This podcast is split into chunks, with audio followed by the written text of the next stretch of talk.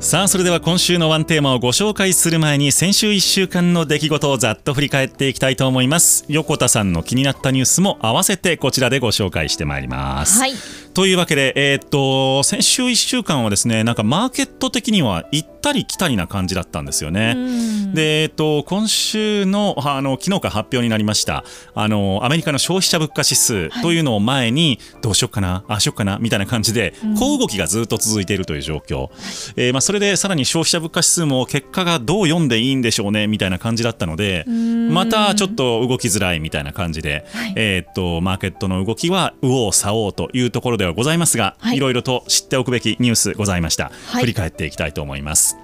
まずですねアップルという会社。ええ。まああの横田さんも製品使ってらっしゃると思いますけれども、まあ iPhone ユーザーなんで。そうですよね、ええ。えー私も、えー、と MacBook ユーザー、ええ。iPad ユーザーでございますけれども、アップルの時価総額がなんとええ。28兆円減少しました。あ28兆円ですよ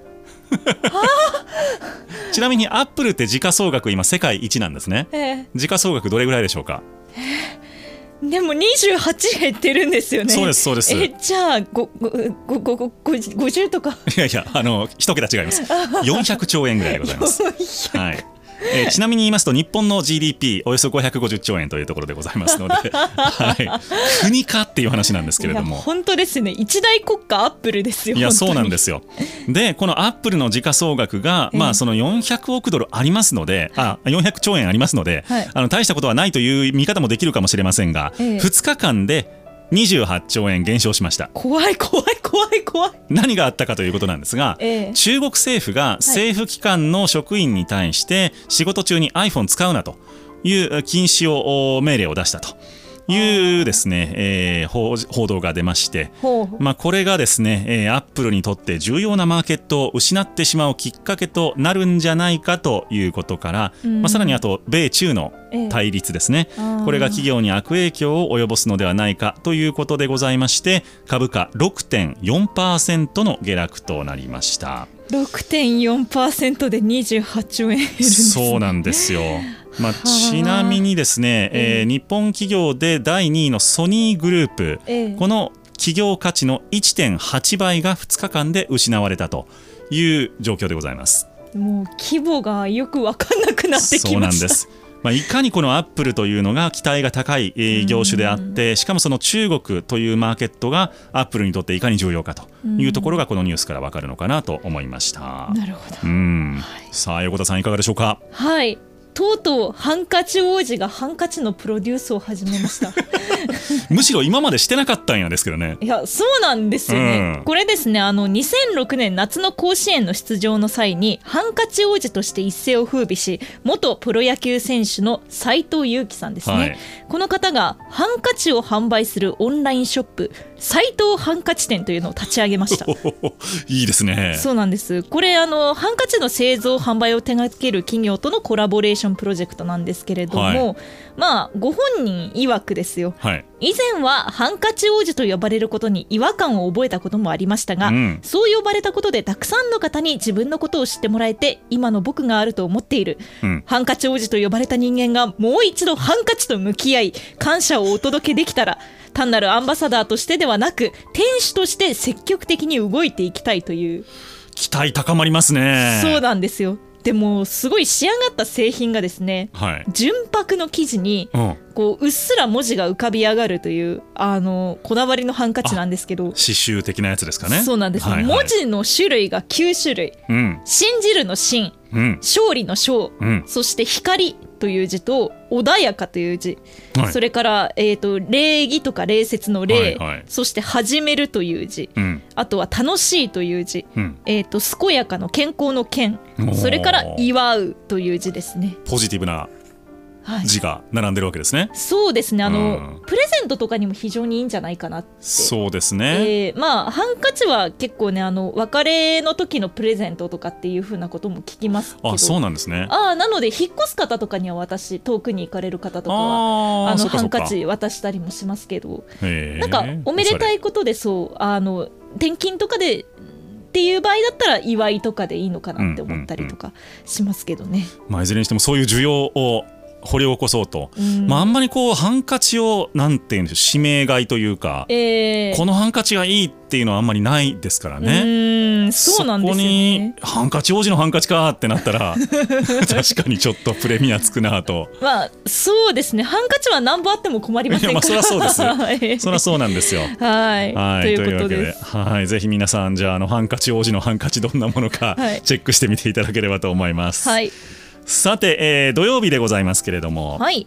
ゼロゼロ融資って聞いたことありますか？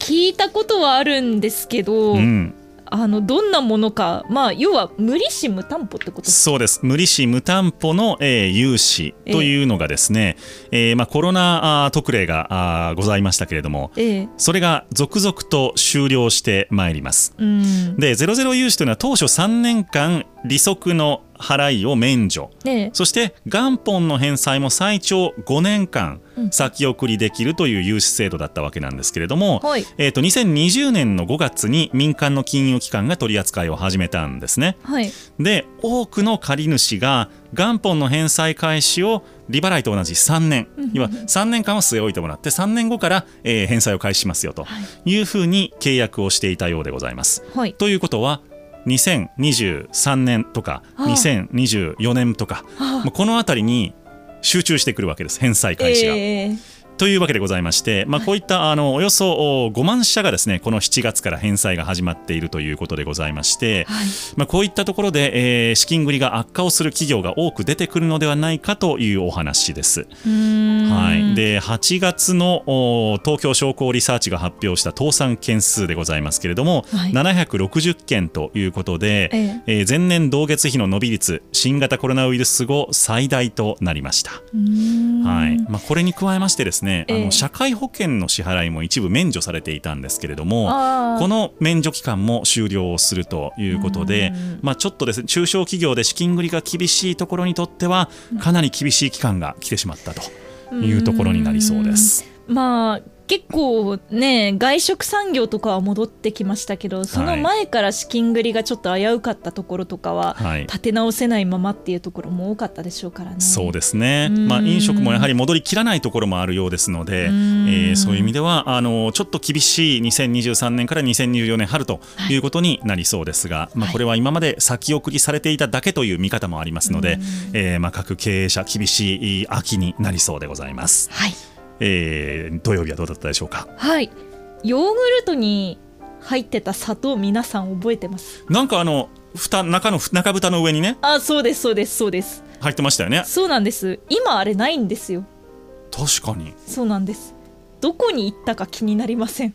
はい。なります。はい。あのあの粒状の砂糖フロストシュガーっていう名前らしいんですけどフロストシュガー。はい。あのまあ、食べる時にどうしても余ってしまうという消費者の声から。うん。廃止されてたんですよ、いつ頃です？実はうん。10年前から、え嘘？ええ。そんなに？らしいですよ。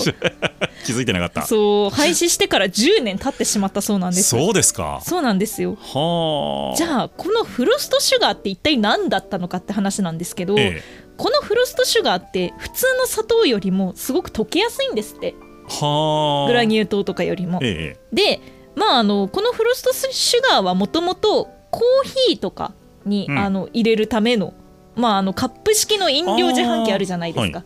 あ,、れで入れるための、まあ、ものだったんですけれどもすぐ溶けるようにね。そうなんです。その溶けやすさを生かして、まあ、ヨーグルトに一時期入っていたのがなくなったんですが、うん。じゃあこれ今どこにあるかというと、うん。実は業務用の利用が多いんですよ。業務用？そうなんです。例えばどの業務に使うんですか？あのお菓子作りとか、はいはい。パンを作ってるところの現場ではい。あの溶けやすいので作業工程の時間短縮になるんですよ。へえ。なので、まあ、製菓製パンの現場とか、あとはですねスポーツドリンクなどでこう水で溶かして飲む粉末飲料あるじゃないですか、はい。あれも溶けやすいのでそこに入ってるへえ知らなかった、えーことらしいですよ。あじゃあ結構なええ。利用範囲があるわけですね、みたいですね。利用自体は範囲があるんだけど純粋にヨーグルトに合わなくなったというだけ。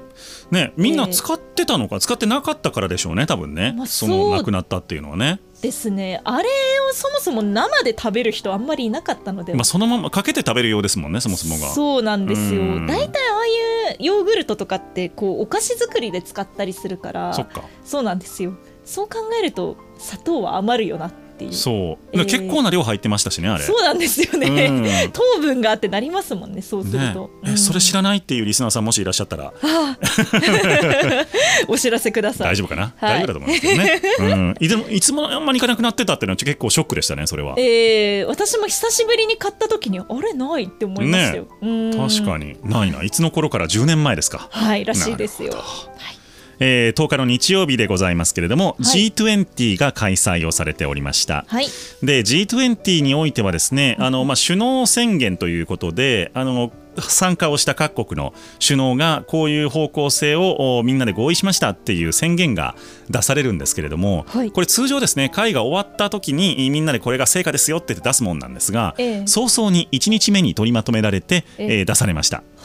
はい。でまあ、これはですね取りまとめ難航はしていたんですけれども、まあ、ロシアに対してどう配慮するかというところが一番の焦点となりました。はい。でまあ、ロウクライナ侵攻に関してはですね首脳宣言の中では、領土獲得を目的とした武力行為は慎まなければならないとか、うん。核兵器の使用や威嚇は一切許されない、うん。ウクライナでの戦争をめぐる事態に対する見解や評価は様々だったという表現で抑えられているということでございまして。めちゃめちゃ気使ってますね。そうなんですよ、うん。今回議長国がインドだったっていうところがねえーまあ、やはりロシアにも配慮しないといけない。でも西側にも、あの背を向けることはできない、うん。まあ、そのちょっとお難しい判断を、おまあ、ここの首脳宣言ににじませたというところではないかなと思いました。まあでもかなりこうインドが一番バランス取れてるのかもしれないですね。うん。他の西側諸国とかがやるよりかは今回は。そうですね、で。まあ、あのおっしゃる通りあのモディ首相もあの結構その融和政策といいますか、ええ。あの柔らかくやっていこうという方の方向性を出しているんですが、はい。ちょっと国内からはあまり評判良くない部分もやっぱりあってうん。それよりもやっぱりまず経済じゃないみたいな貧困をなんとかしてほしいっていう声も結構あるようです。はい。はい、さあ日曜日どうだったでしょうか？はいあのまあ電話とか SNS とかを通じて料理を注文するっていうのは今もうウーバーとかもそうですけどありますね。流行りじゃないですか、うん、あれで結構あのまあもう在庫がないのでキャンセルでお願いしますって断れる断られることってたまにあると思うんですよ。あはいはい。えーなんですけどお隣の国韓国で、うんなんとですね店員が面倒くさいという理由で キャンセルを促したという事例が発見されたと それはね別にあの韓国だからどうじゃなくてダメですね。そうなんですよ。アウトですね。そうなんですよ。これ発覚っていうかその書き込まれたのがこの記事を投稿したのがですよ、はい。そのお店の店主の社長さんだったんですよあそんなこと分かったって。あ内部調査したんですねそうなんでですよ。そういうのが分かったっていうことで書き込みをした方がいらっしゃいまして自分の会社でっていうことで、はいはい。であのとあるスタッフがワンオペで業務を担当する時間帯だけ明らかに注文が少ないということに気づいたんですよ。で、はい。配信アプリをチェックしたところ、はい。毎日23件の注文が拒否されていたうん。ことが分かりまして、うん。さらに細かくチェックしたところですね2023年以降で一つの配信アプリだけでうん。計957件。日本円にして270万円ものキャンセルをしていた。まあまあですね。そうなんですよでまあその当該の店員を問い詰めたところ、まあ、トイレで気づかなかったとか客がキャンセルしたんだとかって言ってたんですけどその店員さんがゲームで遊んでるのが発覚しちゃって もうあのちょっと解雇っていう形で絵に描いたようなえーダメ社員でしたね。そうなんですよ。まあこれを受けですね、あの韓国のネットの利用者の方々の間では、もうこれ損害賠償請求してもいいとか、うん。もうこういう人を雇うリスクを考えると AI とかロボットを使った方がいいんじゃないかなんていう提案もありました、まあその受注に関しては少なくともそうですようねん。いやわかというりますわ。感じでしたね。そんなに面倒くさいのにお給料だけもらって帰るって罪悪感がね ないのかなと思いますけどもね、まあこの店員さんはちょっとあんまりなかったんでなかったしょうんね。でしょうね。はい。ということでした。なるほど。はい。はい、えー月曜日でございますけれどもはい。長期金利がはい。上昇いたしました。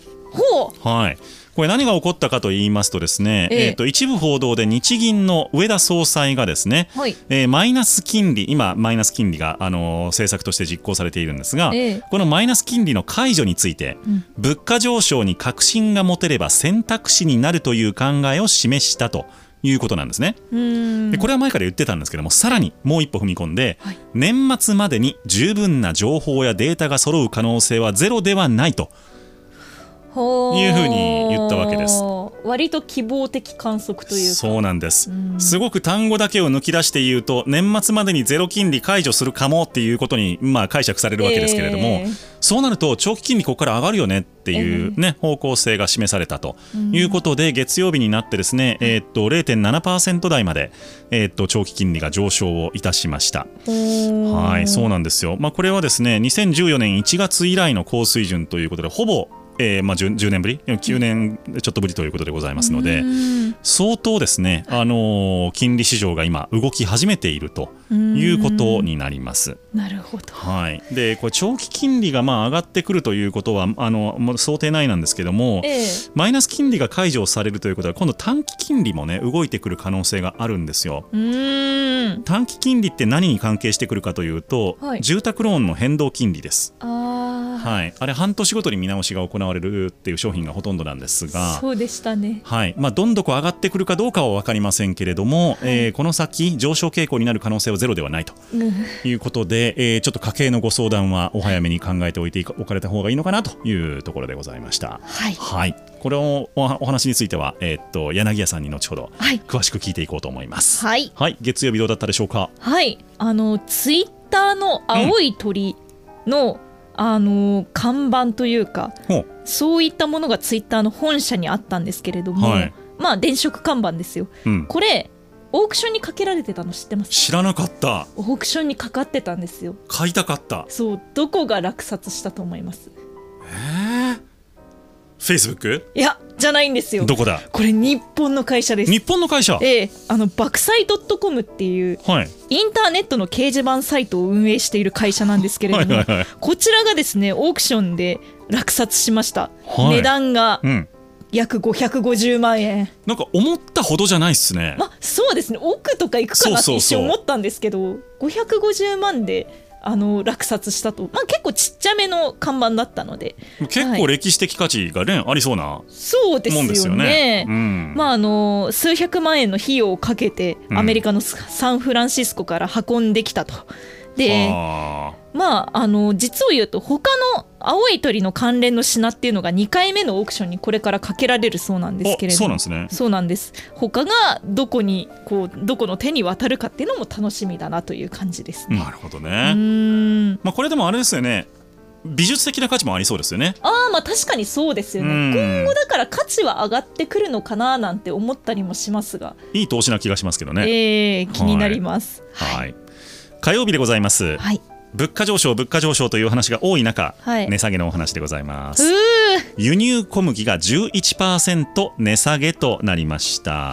ってことはホットケーキスが安くなりホますか？ットケーキミックスもお安くなるでしょうし、ええ。えーっと、なんでしょうか、まあ、パンとかあ麺も。とか、はい、日本国内で利用されている食用の小麦、およそ8割をアメリカやカナダなどのがえ海外からの輸入に頼っているとえいうことでございまして、はい。まあそれを国が一括して輸入をしてるんですが、ええ。それを製粉会社へ売り渡す小麦の価格、まあ、これはですね為替相場とかあと国際的な小麦相場を反映して動いているんですが、これがえー11%大幅な値下げとなったということでございまして、まあ、国内のお食料の値下げに良いニュースだということになりそうです。嬉しいですね。まあ、うん物価上昇プラスそのね戦争の関係で結構上がってた部分もありましたから。そうなんですよね、えーそこはすごくあの下がってくれればよりねみんなこう食べ始めるんじゃないかなって思ったりしますが。ぜひともはい。ねチェックしていただければと思います。はいいそして、えー、あそうだ、カイリーどうでしょうか？はい。あのゴッホの絵画が盗まれたらしいんでえすよ。嘘でしょ？なんかオランダですかね、はい。こちらでですね2020年にですね、はい。あの新型コロナウイルス禍で休館していた美術館から、うん。ゴッホの絵画の「春のヌエネンの牧師館の庭」というあの絵があるんですけど、はい。こちらがですね盗まれてたんですよ。で盗まれた犯人はもう2021年にこう逮捕されて、うん。禁錮刑が言い渡されているんですが、はい。もういろんなところのオークションとかに渡っちゃってその絵の行方が分かんなかったんですよ。やり手ですね。そうなんですよ。はい。で結果どうなったか、うん。実はこの間ですねあの警察と連携しているうん。美術専門の探偵さんが発見したと、小説みたい。そうなんですよ。おこれを発見されたらしくてしかもこの価値がですね、うん。なんと約4億7000万円から約9億4000万円の価値があると。幅幅が大きいですよね。すごいですね。人によるのかなみたいな感じしますけど。まあまあそのオークションの結果によってくるってことでしょうね。まあそうですね。うん。なので探偵という職業があのここで結構公にその活躍が示されるのって結構珍しいケースじゃないかなって思ったりもしますね。すごいなでもねゴッホさんの絵も本人もこんな値がつくとは思ってなかったんでしょうね多分ね。まあだって生前評価されなかったっていうもう不遇の画家ですからねそうですよね。その代表みたいなもんですから。いや生きてるうちに評価してもらえたらなとか思いますよ。ねうん。なんだかいいところで楽しく過ごしていらっしゃったらいいんですけれども。そうですね。はい。はい。13日の水曜日でございます、はい。えー横田さんも愛用されていらっしゃいます iPhone はい。新機種が発表されましたえー iPhone15 でございますけれども15かな？はい。はい、えー最上位機種おいくら万円だと思われますか？まあ言うて15万とかじゃないですか。19万円弱からということになっております。え？それね最上位機種の最低価格です。えーはい え。ーそうなんです。高付加価値を追求するということでございまして、はい。えっとまあ普及版ですね。普通の iPhone15 えーのやつに関しても日本では12万4800円えーからということでございます。えーはい、ということで、えーっと iPhone はあー、まあ、前からそうですけれども10万円では買えないと、まあ、およそ13万12万円ちょっとというところからのスタートということになりそうです。なるほど。はい。まあでも正直なんか充電端子がタイプ C に変わった以外そんなにめぼしい変化がないような気がしちゃうんですよ、ね。まああのーなんでしょうね。買われようとしている方も多くいらっしゃると思うのであれなんですがやっぱカメラとかはねその度ごとに、えーっと進化していったりとか、うん。あの今回はあの前から言われてた画面の上のあの切り書き、ええ。ノッチがなくなったというのも一つ。あー特徴にはなってるんですけれども、まあそうですね。だからカメラとか使う方とかそういうデザイン的なところを非常に重視したアップルファンの方はすごい付加価値だと思うんですけど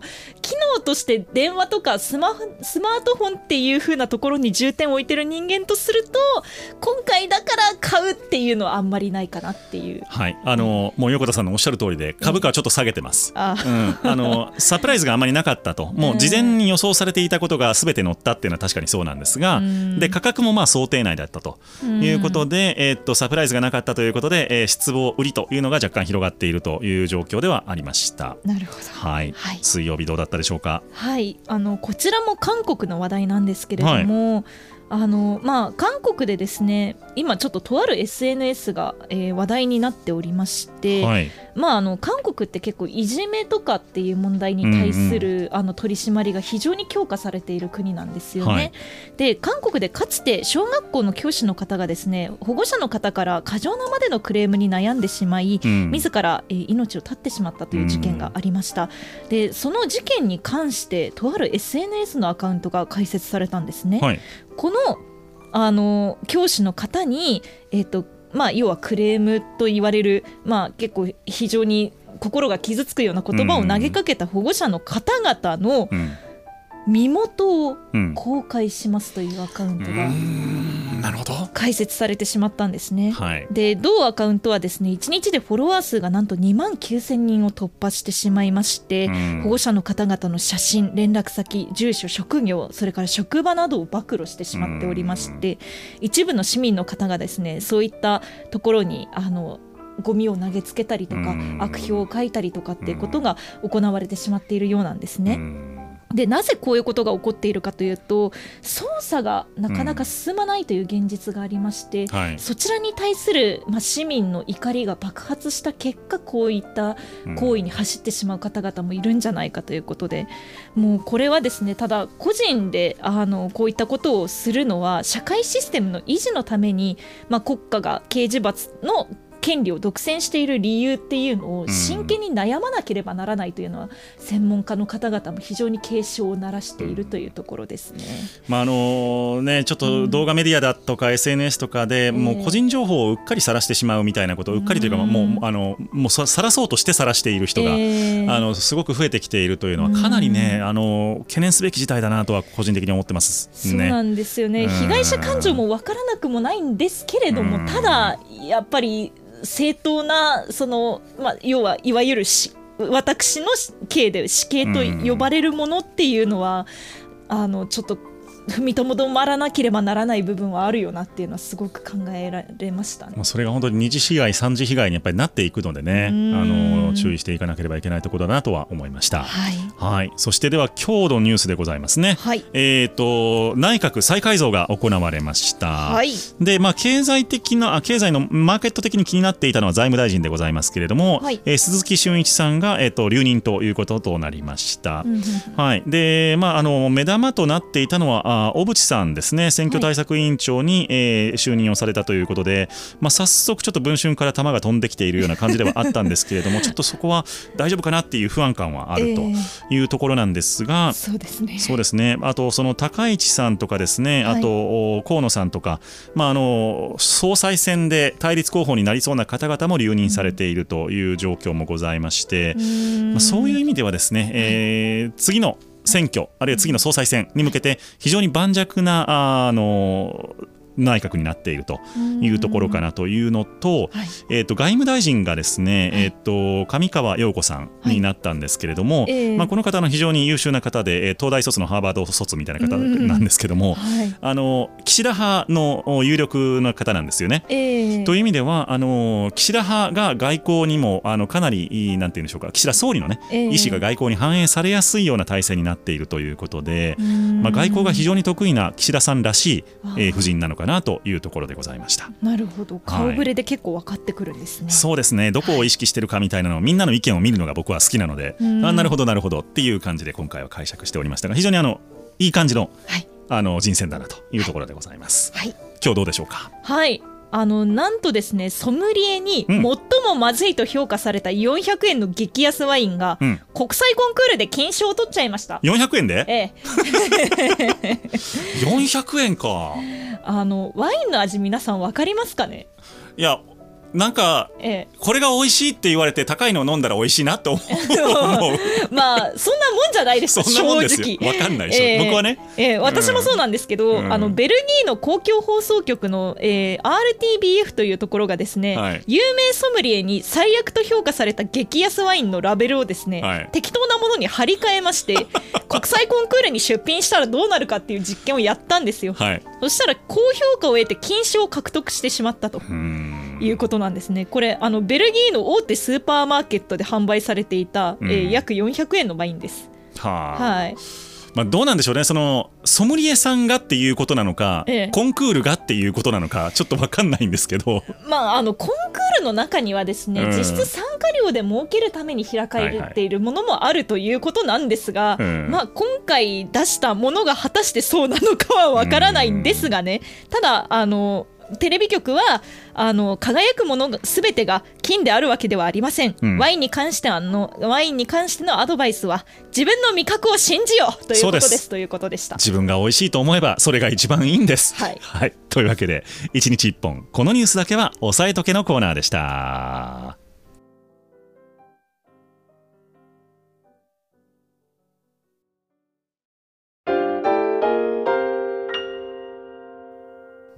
今週のあと1日をワンテーマで乗り切る経済情報バラエティ番組「週刊 Nobbyタイムズ」今週のワンテーマのコーナーです。毎日毎日読み切れないほどの情報が押し寄せる現代社会。そうは言っても世の中の流れを読み解くために必要な情報は限られています。この番組ではキュレーターである私 DJ の B が過去1週間のニュースを振り返りまして最も重要だった世の中の流れを分析。一つのテーマに集約してお届けをしてまいります。今週のテーマは、はい。グリーンエネルギーにお金が集まるです。ほう。まあ、あの今年の夏は本当に暑かったでございます。東京では64日連続で真夏日ということでございましたけれども。夏休み全部そうみたいな。まあなんとかですね、まあ、この暑さを受けてね、なんとか温暖化を食い止めなくてはという思い、これ、世界共通の目標になりつつあるんじゃないかなと思います。もうあのハワイでもね、山火事があって大変だったわけですけども、そんな中で、先週1週間は、クリーンエネルギーへの投資に関するニュース、これが多く出てきました。はいどんな動きになっているのかというのを見ていきたいと思います。はいえー先週の金曜日、9月8日でございますけれども、伊藤忠商事がですね、はい投資をしますということを発表しました。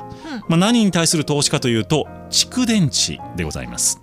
はい、オーストラリアで、えー電力系統用の蓄電池の運営を手掛けている、えーアケイシャエナジーという会社ですね、こことともにですね2030年までに国内に10カ所から20カ所で蓄電池事業に参画。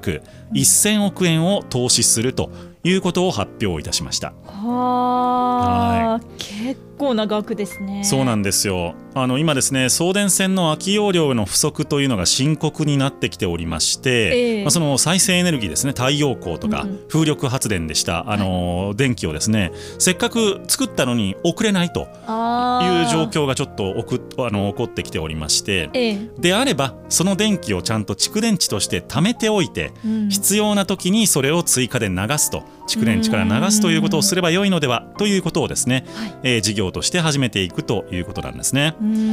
で欧米に比べてこのお蓄電池事業というのがちょっと遅れておりまして日本は。あそうなんですね。そうなんです。うん。なのでこれをまあ欧米並みに持っていけばですね CO2 の排出量もどんどん減らせるんではないかという思惑だそうです。はい。はいというのが一つのアプローチでもう一つアプローチがございまして、はい。電池に貯めておくもいいんだけれども、ええ。水素を作っておくという方向性もあるんですね。あーなるほど。電池が貯められないなら水素を貯めておこうと。そうですそうです。あーマリー・アントワネットみたいなね。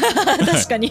であの水素を作るには大量の電気が必要なんですが、はい。この電気を普通のね我々が今使っている電力会社が提供してくれている電気でやると、まあ、これグレー電気って呼ばれまして、ええ。まあ、CO2 排出しちゃうと。うんうん。一方でこれを太陽光発電とかのグリーン電力でやればこれはグリーン水素ということでございまして、CO2 の排出を伴わない水素で実際その水素をあの電気として使う時も水が出るだけですから、あ。はい、何の問題もないと。ーなるほど。いうことになるわけですね。はい。でこの価格をですね東芝が2割安くするというところの技術開発に今挑戦をしていると、東芝頑張りますね。そうなんです、まあ、東芝といえば原発みたいなあでええ。原発の技術をすごく、えー持っている会社でもあったんですが、ええ。まあ、こういう再生エネルギーの方のね、うん。えー技術開発もすごく頑張っているということなんですね。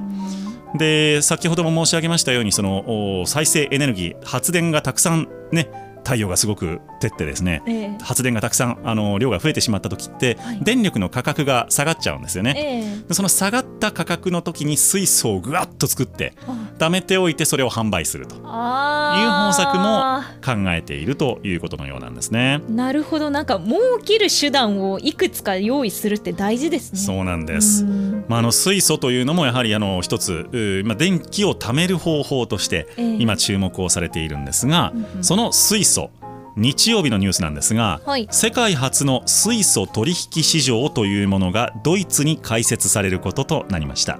今まで逆に市場がなかったんですね水素のマーケットっていうのはなかったようですね。はい。